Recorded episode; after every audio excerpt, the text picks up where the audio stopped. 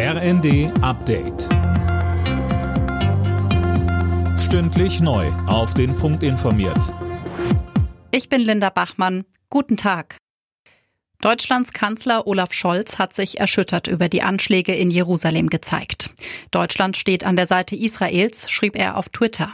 Gestern am Holocaust-Gedenktag waren sieben Menschen vor einer Synagoge von einem palästinensischen Angreifer erschossen worden.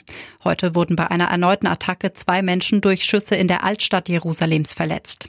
Laut Polizei soll ein 13-jähriger Palästinenser geschossen haben. Kanzler Scholz will seinen Kurs in der Ukraine-Politik weiter fortsetzen. Wir machen das, was nötig ist, um die Ukraine zu unterstützen, so Scholz. Aber der Kanzler betont, es darf keinen Krieg zwischen Russland und der NATO geben.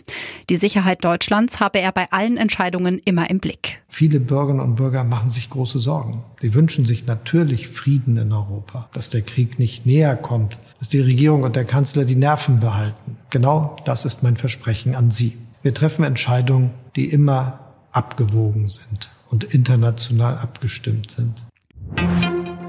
Der Nachfolger des 9-Euro-Tickets steht in den Startlöchern. Ab dem 1. Mai soll das neue 49-Euro-Ticket im Nahverkehr kommen. Darauf haben sich Bund und Länder geeinigt. Adina Tribold, wie läuft das dann? Also Verkaufsstart für die deutschlandweit gültige Monatskarte soll Anfang April sein. Das Ganze soll als monatlich kündbares Abo laufen. Man muss sie also nicht alle vier Wochen neu ziehen. Verkehrsminister Wissing spricht bisher von einer digitalen Fahrkarte.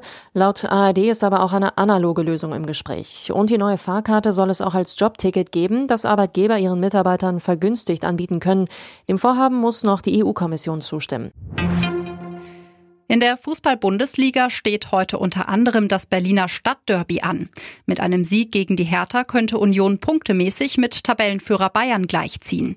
Die Münchner sind dann am Abend im Topspiel selbst gegen Eintracht Frankfurt gefragt. Alle Nachrichten auf rnd.de